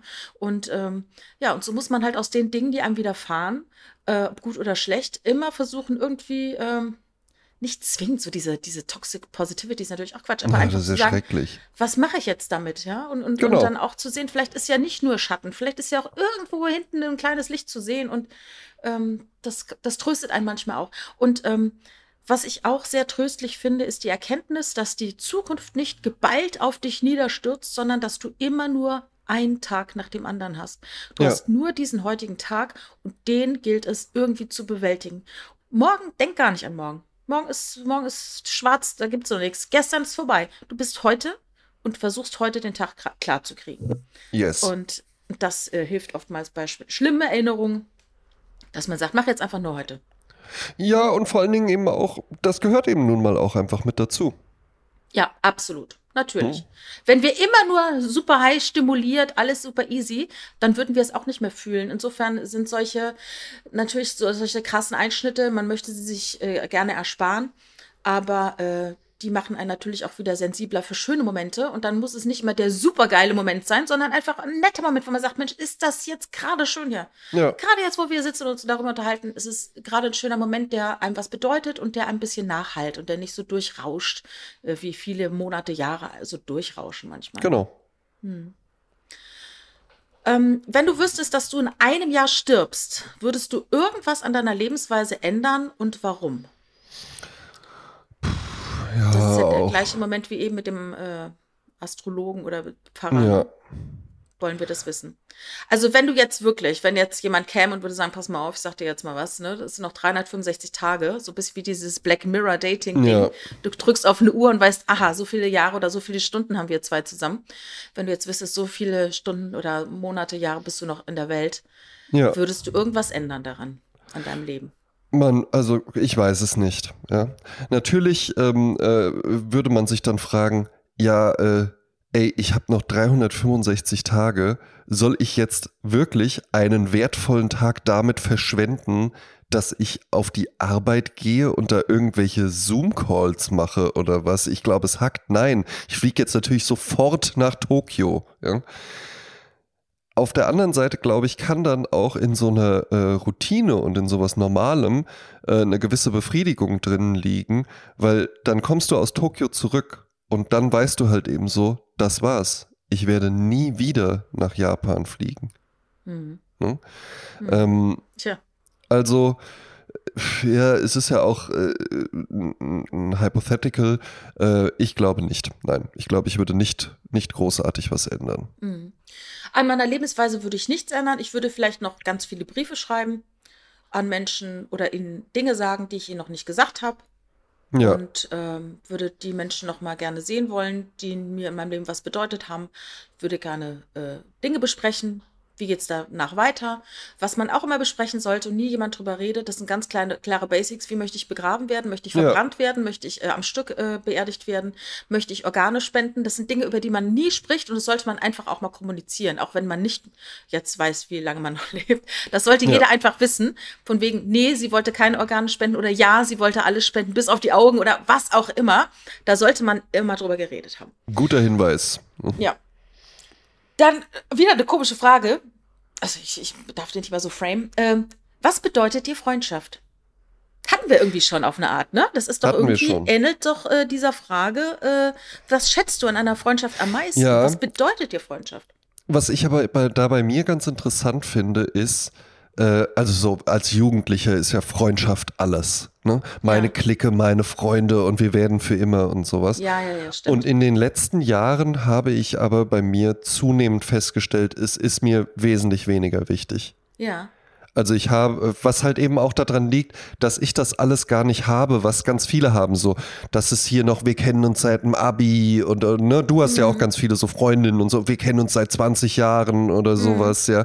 Ähm, das habe ich eben nun mal alles nicht. So hat sich mein Leben halt eben einfach entwickelt durch, durch Umziehen und, und, und Schulwechsel und sowas, dass da halt eben einfach Dinge dann auseinandergebrochen sind. Äh, oder ich auch eben zum Beispiel einfach nicht besonders gut da drin bin, wenn du nicht mehr in meinem direkten Umfeld bist, dann Kontakt mit dir zu halten. Ne? Mhm. Ähm, das klappt bei uns beiden halt vielleicht auch, weil wir diesen Podcast machen und sowas und weil wir uns so auch kennengelernt haben. Nicht, mhm. dass wir Nachbarn waren vorher. Stimmt, Aber ja. ansonsten habe ich das halt eben so einfach nicht. Wenn dann Leute wegziehen, dann, dann, dann habe ich auch keinen Groll gegen die oder sowas. Aber äh, dieses so, ja, und dann telefonieren wir, dann machen wir ein Telefondate aus oder sowas, ja. Äh, äh, da komme ich dich mal besuchen in Braunschweig oder so. So, so bin ich halt eben nun mal einfach nicht. Oder, oder bring dafür dann die Energie nicht auf oder will sie nicht aufbringen, weiß ich nicht. Ähm, auf jeden Fall habe ich gemerkt, Freundschaft ist bei mir gar nicht sowas, was so langfristig angelegt ist, sondern bei mir schafft man es zum Beispiel auch relativ leicht, wirklich so in, in mein näheres Umfeld? Das können dann drei, vier Treffen sein und dann betrachte ich die Person auch wirklich schon als, als Freund, wo es ja Leute gibt, die so, nee, nee, nee, das ist ein mehrjähriges Castingverfahren oder sowas. ja, ne? Da muss man erstmal das und das beweisen, bevor ich dich als Freund bezeichnen würde. Das ist mir so heilig. Äh, ist es mir nicht. Ja? Mhm. Und genauso schnell kannst du dann aber halt eben da auch wieder einfach rausfallen. Und zwar ohne, dass ich dann irgendwie böse oder sauer bin, sondern einfach nur, weil ich dann merke, ah ja, jetzt hat sich halt irgendwie, irgendwie haben wir uns jetzt ein Dreivierteljahr nicht gesehen, ja? Mhm. weil sich halt einfach dann nicht mehr ergeben hat, ne? weil dann äh, beruflich vielleicht irgendwie was anderes geworden ist oder so. Also, ja.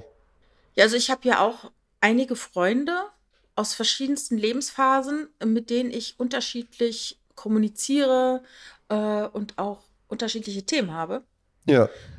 Ich hätte mir vorher nie vorstellen können, dass man zum Beispiel, es gibt ja Leute, die auswandern und lassen ihre Familie, äh, ihre, wirklich ihre Herkunftsfamilie hinter sich und äh, auch ihre ganzen Freunde. Das konnte ich mir früher nie vorstellen. Mittlerweile weiß ich ja aufgrund, wie gesagt, Digitalisierung, man kann ja in Kontakt miteinander bleiben. Und ja. letztendlich sind es dann auch nicht ja äh, diese täglichen Dinge, wo man sich jeden Tag wie in der Schule sieht oder jeden Tag bei der Arbeit sieht, sondern es gibt ja solche Peaks oder gemeinsame Events, die man machen kann. Die müssen auch ja. nicht äh, täglich stattfinden, die können auch jährlich stattfinden oder zweijährlich. Hauptsache, man ist irgendwie miteinander in Kontakt und kriegt so die Basics mit, was ändert sich so grundsätzlich in deinem Leben oder wenn es einmal schlechter geht, dass man sagt, du, es geht mir schlecht und ich halte dich für den richtigen Ansprechpartner für dieses Thema, ich muss mich mal auskotzen. So, und dann habe ich da schon wirklich einige Freunde, äh, bin aber jetzt auch nicht so eine anhängliche Freundin, muss ich sagen. Ich bin da auch ja. sehr autark, mache da auch so mein Ding. Also ich gehe auch keinem auf den Sack, würde ich mal behaupten. Ähm, ja, aber ich umgebe mich gern mit Menschen und bin gern unter Leuten. Also das ist ja nicht unbekannt. Eben, eben. Extrovertiert ja. sind wir ja beide. Ja? Genau. Aber es, es, gibt ja zum Beispiel auch dann so Nein und Freundschaft und ewige Treue und du bist mein bester Freund und sowas. Und jetzt musst du mir sagen, dass ich auch dein bester Freund bin oder sowas, ja. Ja, das ist ja so Kindergarten-Style, ne? Von wegen, bist du noch mein Freund? Und, äh, ne? Also das ist, äh, finde ich auch belastend. Ich hatte mal so einen Freund, wir haben auch viel, viel Kontakt gehabt und dem war das sehr, sehr wichtig. Für den war das ganz, ganz, ganz, ganz enorm wichtig und, und, und, und der, der hat da so ein richtiges Ranking im Kopf gehabt und so. Naja. Ja. Ne? War auch immer sehr anstrengend. Wie alt war der zu dem Zeitpunkt? Das ging, das ging bis Mitte, Ende 20 oder so. Ah ja. War dann irgendwann hatte er dann eine Freundin und da haben mir vorher immer schon alle gesagt, pass mal auf, der hat sich immer so ein bisschen schwer damit getan. Haben mir dann äh, immer viele gesagt, pass mal auf, sobald der eine Freundin hat, dann ja, ist der auch weg, dann lässt er dich dann, dann äh, äh, hörst du von dem nichts mehr. Und ich habe, äh, nee und Quatsch und sowas. Und das leider ist, aber genauso, ist aber genauso gekommen. Ja. ja. Wie sagt Max Gold, ist er in der Ranzschnecke verschwunden. Komplett in der Ranzschnecke verschwunden. Ja. Und was ist mit Jimmy Blue Ochsenknecht? Ach, das ist eine ganz lange Geschichte. Jimmy Blue Ochsenknecht hat ja jetzt die Laura, eine Freundin, ne? Eine mhm. Freundin, mhm. die große Liebe. Und er hat ja das Kind mit der Jelis, aber da mhm. meldet er sich seit über einem Jahr nicht mehr. Und äh, die Natascha und die äh, Cheyenne, die, die äh, sehen die kleine Tochter schon, die Snow ja, die ja in Hannover lebt mit der Mutter Jelis. Aber der Jimmy, der macht sich nichts aus seinem Kind. Und äh, man denkt auch, dass ein bisschen, dass er mit der äh, Laura jetzt so ein bisschen dicke ist, die ihn so von seiner Familie weghält. Mhm. Das ist ein bisschen tragisch. Ja, ist auch nicht leicht, so Patchwork ja. und sowas, vor allen Dingen auch für die neuen Leute, die dann mit dazukommen und ja, sowas. Ja, Stellt man sich immer so, hey, ist doch alles easy und sowas vor, mhm. aber ja, nee, vor allen Dingen, wenn du dann vielleicht die Frau bist, die dann kein Kind mit dem Typen hat und dann so, ja, gut, dann kümmern wir uns jetzt um das Kind, das du mit einer anderen Frau hast. Ja. Äh, auch wenn man dann vielleicht irgendwie vorne rum sagt, äh, ja, ist doch alles in Ordnung, natürlich soll er sein Kind sehen und sowas, ähm, ist, das, ist das Kind halt nun mal einfach eine, eine Manifestation von etwas, was, was du nicht hast. Und dann stelle ich oftmals fest, in solchen Konstellationen muss dann der Partner, der dann dazukommt, zu dieser Person, die schon ein Kind hat, der muss dann äh, doppelt Kind kriegen. Also das muss ja. dann, das Gewicht muss dann schwerer werden. Das heißt, wenn die Frau schon ein Kind hat, muss er mit ihr nochmal zwei Kinder kriegen, damit es auch, damit so klar ist, so, hier ist der Schwerpunkt, ne? So. Zwillinge, ja. Macht direkt Zwillinge, Jimmy Blue. Hm. Welche Rolle spielen Liebe und Zuneigung in deinem Leben? Möchtest du anfangen? Soll ich? Ich finde, ich finde, ich finde das selten dämlich, diese Frage. Ich finde es wirklich selten. Ich kann natürlich jetzt, ähm, Liebe und Zuneigung sind die Basis eines Menschen, um irgendwie zu gedeihen, ja? Ja. Also wenn niemand mir zugeneigt wäre und mich niemand lieben würde, dann wäre ich überhaupt nicht äh, groß geworden. So. Ja. Also das ist ja elementar. Und in meinem Leben, ich liebe äh, ganz viele Menschen und ich habe auch äh, Zuneigung zu Menschen. Und ich finde, das ist so, aber es, äh, äh, das klingt irgendwie so, und was ich ja gar nicht so kann, ist dieses romantische und Liebe und Zuneigung und so, das, da, ähm, das finde ich dann ein bisschen komisch. Ja. Aber natürlich, Liebe und Zuneigung, hallo. Das ist doch das, was jeder Mensch möchte, oder? Eben, natürlich. Und ist äh, eine große Rolle, ähm, ist da jeden Tag für in ganz unterschiedlichen Formen. Und wie wir auch schon mal in der Folge festgestellt haben, ich bin ja der Romantiker hier in diesem, Ah, in diesem Podcast. Ne? Mhm. Ja, und deswegen gab es halt auch schon einen Kuss vom Eiffelturm, Jasmin. Überleg dir das mal. Ja? ne? ja. Ja. Sagt euch abwechselnd, welche positiven Charakterzüge euer Gegenüber hat. Nennt insgesamt fünf positive Eigenschaften.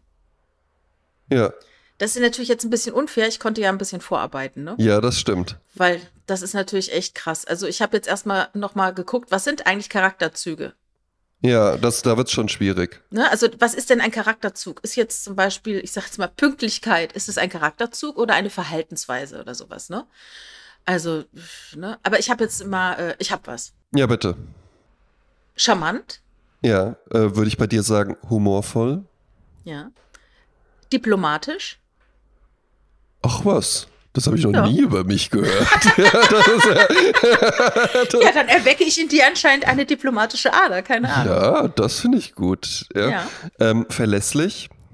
Harmonisch, Hm, das ist ja sexy, wirklich. Mensch, ja, jetzt, da gehe ich ja zehn Meter groß aus dieser Aufnahme raus. ja. ähm, offen, ja. Hilfsbereit, facettenreich. Ja. äh, Ich, ich versuche ein etwas stärkeres, aber ich meine, höflich bist du natürlich auch. Mhm. Und kommunikativ. Das ist auch eine positive Eigenschaft. Ja, das kann man bei dir natürlich halt eben. Also ganz viel kann, hätte man hätte ich jetzt bei dir sagen können. Ja, das kann man über dich auch sagen. ne? Immer selber zurück. Ja. Immer doppelt, doppelt selber. Ähm, was, was, ich aber, was ich aber noch so mit reingeben würde, ist tatsächlich bei dir so eine, so eine Ehrlichkeit halt eben auch. Mhm. Also ich glaube, du, ähm, das machst du ja sogar halt eben auch. Du sagst mir auch mal, wenn ich so ein bisschen drüber bin oder sonst was, ja, äh, was du ja auch einfach wegignorieren könntest und sagen könntest, ja, wie der sich präsentiert, ist ja seine Sache oder so. Ja. Dann äh, noch eine Frage. Es sind eigentlich äh, drei Fragen. Ist einfach unfair. Diplomatisch werde ich diese Fragen beantworten. Ähm, die 23. Frage äh, aus dem Set 2, das 24 Fragen hat. ja. Wie nah bist du deiner Familie? Wie herzlich zueinander? Hast du das Gefühl, dass deine Kindheit glücklicher war als die der meisten Leute? So, dann äh, ich, ich äh, starte mal, weil das ist auch eine sehr komplexe Frage. Ich habe Ja. mir ein bisschen Gedanken gemacht. Also, wie nah bin ich meiner Familie? Ich bin meiner Familie sehr nah. Ich habe eine sehr, sehr kleine Familie. Und da, da kann man sich auch gut nah sein, will ich damit sagen. Herzlich zueinander sind wir immer. Herzlichkeit war immer wichtig. Es, wir sind auch immer sehr zugewandt. Es gibt keine Geheimnisse. Äh, es gibt offene Kommunikation. Es gibt einen wertschätzenden Umgang miteinander. Das ist sehr, sehr wichtig. Äh, es gibt überhaupt nicht so eine ähm, herablassende Art oder eine vor den Kopf gestoßene. Ne? Sowas gibt's nicht. Mhm. Und äh, ich weiß, dass meine Kindheit glücklich war. Ich kann mich an sehr, sehr viel aus meiner Kindheit erinnern. Ich hatte sehr junge Eltern, also habe immer noch junge Eltern und ähm, äh, die haben mit einer Fröhlichkeit und einer Leichtigkeit mich erzogen, ähm, die mir bis heute noch weiterhilft, obwohl meine Eltern es auch sehr, sehr, sehr schwer hatten, ähm, weil die eben so jung waren, als sie mich bekommen haben und ganz, die sind gleich ins Ausland gezogen, um wirklich ihr Ding zu machen Ja. wirklich Chapeau. Ja, also ich hatte, glaube ich, eine, ich denke mir, dass meine Kindheit vielleicht glücklicher war als die der meisten anderen. Also ich kann nur für mich sagen, ich hatte eine glückliche Kindheit. So. Ich bin das Opfer einer glücklichen Kindheit, wie ein Freund so sagte, weil der ist Autor und der wünschte sich manchmal mehr Drama in seinem Leben. Ja, es ist, äh, ich finde, das ist aber tatsächlich eine schöne Formulierung, weil sich ja viele auch so da drin gefallen, so, ja, es war schon hart, die Scheidung meiner Eltern, viel umgezogen, äh, viel, wenig Mhm. Geld da. Wo ich dann so denke, ja, das ist dann so, das soll dann wie so eine Hard Luck Story klingen. Also Mhm. tatsächlich muss ich auch sagen, bei mir leider genau umgedreht. Ich habe äh, nicht so ein super inniges Verhältnis mit meiner Familie. Äh, mit meinem Vater habe ich mich ja seit ein paar Jahren erst wieder angenähert. Mit meiner Mutter habe ich ein gutes Verhältnis. Wir telefonieren auch regelmäßig miteinander, aber äh, äh, wir sehen uns auch nicht so viel, obwohl wir jetzt auch nicht ewig auseinander wohnen. Ähm, ich bin dann halt eben auch einfach sehr, das ist vielleicht dann auch so die, die andere Seite der Medaille von diesem äh, ganz früh schon äh, äh, wirklich so auf eigenen Beinen stehen zu können und da nicht mehr abhängig zu sein von äh, auch, ob sei es jetzt irgendwelche monetären oder auch irgendwelche Hilfsleistungen ähm, aus dem Elternhaus.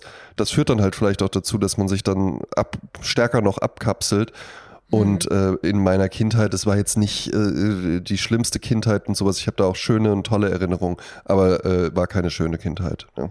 Ah, ja. Und war auch, würde ich sagen, dramatischer als viele andere Kindheiten. Ja, das ist, das ist, das tut mir total leid. Aber jetzt stehst du da und du bist äh, stark und äh, stehst im Leben und machst dein Ding. Ne? Und, Ja, und, natürlich. Äh, Ich finde, ich finde halt eben auch, man muss sowas dann nicht vergessen und sagen, jetzt ist auch mal gut, jetzt wird das mal abgehakt. Das sind natürlich halt eben einfach Dinge. Äh, äh, mir sind mir sind Sachen passiert, die mich heute noch belasten und die auch Mhm. mir in bestimmten Lebenssituationen das Leben schwer machen Im oder Weg sowas. stehen, aber ja. Da, ja, aber dagegen kann, kann man angehen. Da kann man sich dann auch professionelle Hilfe für holen. Das mache ich zum Beispiel auch. Ähm, Mhm. Das ist nichts, wofür man sich irgendwie schämen muss oder so. Nee. Und ähm, man kann solche Dinge aufarbeiten. Man muss aber halt auch tatsächlich das nicht zu seinem äh, äh, Lebenszentrum und machen und sagen, was mich auszeichnet ist, ich hatte nicht so eine schöne Kindheit oder so. Hm, hm. Ja, man weiß ja sowieso nie, was der, was dein Gegenüber mit sich rumschleppt, ne? Natürlich nicht, ja. Und, mal, und, und du kannst auch nicht sagen, ja, weiß ich nicht, ich habe ich hab einen Freund, wenn, wenn ich dem jetzt erzählen würde, warum ich finde, dass meine Kindheit nicht so schön war, dann kann es halt sein, dass der mir gegenüber sitzt und sagt, naja, also du, ähm, also ich bin im Waisenhaus aufgewachsen und ich erzähle dir jetzt mal so ein paar Geschichten. Ne? Das ist wie Das beim ist ja kein- Mundstuhl, der immer gesagt, Ja. was hier, Waisenheim? Ich wäre froh, wenn ich ein Waisenheim gehabt hätte hier. Ich bin auf der Eben, Straße ja, groß geworden. nichts, ja, ne? Hier, Ähm, Straße, ich äh, bin im Fluss groß geworden hier. äh, Ich wäre froh, wenn ich äh, eine Straße gehabt hätte. Das ist ja, das ist ja gar kein äh, Wettkampf irgendwie, Ja, ja, wer es ja. jetzt schwerer hatte oder so. Und es gibt auch Leute, die wachsen äh, in einem freistehenden Einfamilienhaus mit zwei Mercedesen in der Auffahrt auf. Und es ist aber trotzdem total der Albtraum. Ja, weil, ja, das sind, die sind dann sozial verwahrlost, nennt man das, ne? Also wenn die eben, Eltern äh, ne? Geld hat, äh, ist ja nicht Glück, ne? Das ist ja auch ein Trugschluss. Genau. Die letzte Frage, wie ist die Beziehung zu deiner Mutter? Die ist gut. Doch, Ja. doch, die ist, die Mhm. ist gut. Meine Mutter und ich, wir haben ein gutes Verhältnis. Ich weiß auch, meine Mutter ist stolz auf mich. Die hat immer mal Angst um mich, weil sie, Mhm. glaube ich, ganz viele Dinge in meinem Leben nicht versteht, weil ich Mhm. ein, ein Leben führe, was sich komplett losgelöst von dem meine Eltern entwickelt hat. Ich wohne woanders, ich mache etwas ganz anderes beruflich. Es gibt keinerlei Vorbilder oder Ja. sowas, die, die meinen Eltern das erklären könnten. Meine Mutter hat am ehesten noch begriffen, was ich beruflich mache. Und das ist ja witzig, weil das wirklich so mit das, das äh, Filou-hafteste war, als ich damals mit dem Julian Leithoff dieses Radioformat, äh, dieses Radio-Comedy-Format, die Ohrwürmers gemacht habe. Weil Ja. das war für sie total anfassbar. Das ich war mach das greifbar, Radio ja. an und dann kommt da der André und die singen da was Lustiges. Ja. Mhm. Ähm, alles andere, was ich so gemacht habe, ist für meine Mutter nicht greifbar und das merke ich auch, das ist für sie manchmal auch ein Pro, äh, dann einfach schwer, da so das so zu, mental auch zu greifen. Aber ich weiß, sie ist sehr, sehr stolz auf mich und wenn wir telefonieren, haben wir ein gutes Verhältnis. Wir können wunderbar zusammen lachen. Ich finde auch, meine Mutter ist ein herrlicher Mensch ähm, und ich glaube, das ist auch sehr, sehr wertvoll, wenn man so über seine Eltern denkt und nicht irgendwie so, oh Gott. Ich würde, pass auf, ich würde mit meiner Mutter, würde ich äh, äh, in äh, zu einer angesagten Vernissage gehen. Ich würde meine Mutter sofort auf ein Firmen-Event oder sowas mitnehmen. Ich würde meine Mutter auch hier in irgendeine Kneipe oder sowas mitnehmen. Und es wäre, meine Mutter ist mir nicht peinlich und ich meiner Mutter auch nicht. Und das gibt es ja bei ganz vielen. Ja. Ja, ja. Ja, über meine Mutter zu sprechen fällt mir äh, schwer und leicht zugleich. Also ich könnte eine Ja. ganze Folge über meine Mutter machen, weil meine Mutter war wirklich die beste Mutter, die man sich überhaupt nur vorstellen kann. Die war ähm, fröhlich, nahbar, total äh, fürsorglich. Die war mein größter Fan. Die beste Ratgeberin, die man sich vorstellen kann. Ähm, wenn man irgendwie nicht weiter wusste, man hat sie angerufen, man hat äh, seine Sorgen erzählt oder seine Entscheidungsmöglichkeiten äh, Möglichkeiten und äh, sie konnte einem dann immer so mit Fragen unterstützen, dass man äh, selber drauf gekommen ist, was die beste Entscheidung ist. Ähm, insofern bin ich wirklich, und ich bin der Überzeugung, ich habe deshalb nie irgendeine Therapie in Anspruch nehmen müssen, weil meine Mutter auf eine Art erstmal gar nicht dafür, also sie hat mir keinen Grundstein dafür gelegt, dass ich irgendwie ne, Mhm. was habe. Und gleichzeitig hat sie in den Dingen des Lebens, wo ich nicht wusste, wie es weitergeht, war sie mir immer eine gute Ratgeberin. Aber nicht in dem Sinne der Manipulation oder der Vorwürfe oder sowas. Und das habe ich immer sehr geschätzt und das versuche ich eben auch. Es gelingt mir eigentlich überhaupt nicht. Aber zum Beispiel jetzt ähm, Muttertag, ja. Meine Mutter Ja. war das völlig Latte. Ja, äh, es gibt ja Mütter, die da mal einen Wahnsinnsbohai und sowas. Meiner Mutter war das völlig Latte, auch diese Feiertage hochhalten und so, ne? Von wegen, ihr macht euer Ding, wir machen unser Ding und so. Wir haben uns aber trotzdem geliebt und getroffen und äh, äh, Familienevents gemacht. Ähm, aber nicht immer mit diesem, das muss jetzt halt so sein, ja. Ja. Und diese Entspanntheit, die wünschte ich mir auch als Mutter, dass die Kinder einfach nicht dieses, ich rufe zu Hause an und dann kommt sofort, ach, dass man von dir auch mal wieder was hört, sodass Ja, man ja. gar keinen Bock mehr hat anzurufen. Also das muss man sich wirklich klemmen als Mutter. Ja, und vor allen Dingen, vor allen Dingen, also fairerweise muss man sagen, meine Mutter ist genau so. Und dann habe ich da aber irgendwann auch mal gesagt, so, ja, dir ist aber schon klar, dass ein Telefon auch in zwei Richtungen funktioniert und du Ja. mich auch anrufen kannst, wenn du gerne mit Ja. mir reden möchtest. Ne? Ja, ja, aber du bist ja auch immer so beschäftigt. Und ich so, ja, ja, dann gehe ich in dem Probier's Moment nicht ran. einfach. Und dann rufe ich aber zurück und dann kannst du kannst das jederzeit einfach machen. Und Mhm. seitdem macht sie es dann auch. Ja, ja, ja. Das war bei meiner Mutter auch so, die hat mich mal häufig angerufen. Also das ist heute, das fällt mir noch schwer, es ist jetzt äh, bald drei Jahre her. Ähm, ich habe so oft in meinem Alltag noch Situationen, wo ich denke, ach, das müssen wir meine Mutter erzählen. Ja, das ist natürlich. Ja, äh, die war ja vor allen Dingen auch Sprezzatura-Fan der ersten Stunde. Sie ja? war Sprezzatura-Fan der ersten Stunde und äh, sie hat es total geliebt. Und sie hat auch noch den Gin mitbekommen und war total begeistert von dem Sprezzatura-Gin, Julian. Ja, Äh, eben. ja. Ne? Also, Ja. So, finden wir gut. dann äh, kommen wir jetzt zu Musik. Musik, Musik, Musik. ja. Ich habe einen Song, der, äh, den habe ich, glaube ich, schon als Kind im Radio gehört. Das äh, ist von, ich wusste gar nicht, wie der heißt, Lou Rawls. Äh, der war äh, früher, der hatte so Gospels gesungen und hat dann irgendwann eine Nahtoderfahrung gehabt äh, durch einen ähm, Autounfall. Und äh, mit Sam Cooke übrigens zusammen. Mhm. Und er selber, also, äh, also Sam Cooke und äh, Lou Rawls waren Schulfreunde. Und damals wurde der, nach diesem Autounfall, wurde Lou Rawls als äh, tot erklärt. Dann war er fünfeinhalb Tage im Koma, hat ein Jahr gebraucht, um wieder auf die Beine zu kommen und hat dann gesagt, so, ich habe die ganze Zeit Gospels gesungen, jetzt singe ich Jazz. Und Cool. wurde dann entdeckt und hat ganz tolle Jazz-Standards gesungen und hatte dann aber, ich glaube 79 war es, ein, äh, ähm, oder 77 die Single Lady Love. Ein Popsong Mhm. von Yvonne Gray. Äh, und das hat er wahnsinnig schön gesungen. Eine ganz, ganz tolle Stimme. Kennst du das? Nee, sagt mir jetzt noch nichts, aber ich werde es natürlich hören. Lady Love, your love is sweeter than I'll ever be. Da, da, da, Ja, vielleicht, wenn es mit einer Männerstimme singt. Ja. Ja, ja, genau. Äh, dann auf die Party-Playlist kommt ein Song von äh, Mel and Kim. Das, äh, die, die wurden 85 in einem Londoner Nachtclub entdeckt. Zwing, Zwinglinge, wie ich früher mal gesagt habe. Zwinglinge, die dann von Stock Aitken Waterman produziert wurden. Äh, hatten dann zwei, drei Jahre richtig krassen Erfolg. Leider ist dann ähm, Mel Appleby äh, an Krebs verstorben am 18. Januar 1990 und ihre Schwester hat dann alleine weiter Musik gemacht. Und ich Mhm. habe aber den ersten großen Song von ihnen, der heißt Showing Out. Get fresh at the weekend. Showing, Showing out. out. Genau. Showing out. Von mir, ja. Goldstandard-Playlist, sind sie schon mal drauf, glaube ich. Kommen noch mal drauf, kann man ganz viele Songs draufpacken. The Animals Roberta, einfach eine richtig gute, äh, äh, schwungige Bluesnummer, macht Spaß im Straßenverkehr und beim Kaffeekochen.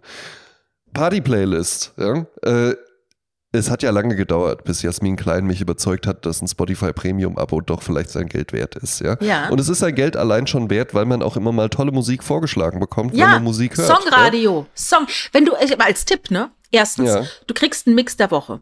Ne? Der Oh. wird ja immer montags neu gestaltet. Den kannst du beeinflussen. Das heißt, du hörst den Mix der Woche und du kannst dann anklicken, ob du das Lied gut findest, dann gibst du ein Ja. Herzchen, oder ob du es scheiße findest, dann machst du ein Minus. Ein Minus. Und so lernt der Algorithmus dich kennen und du hast dann irgendwann nach ein paar Monaten den geilsten Mix der Woche.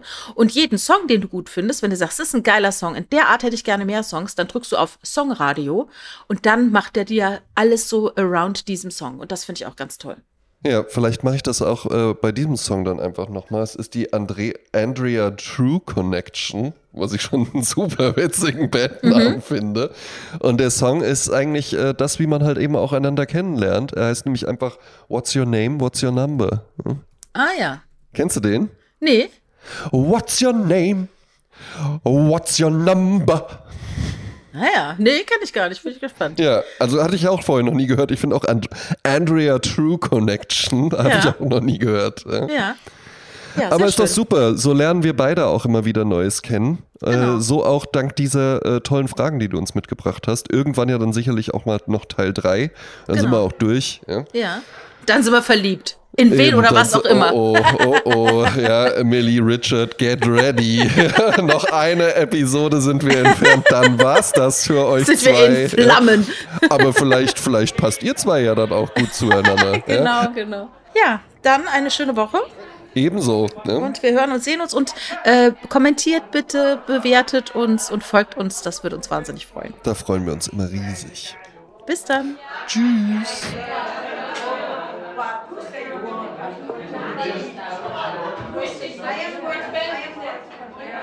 I am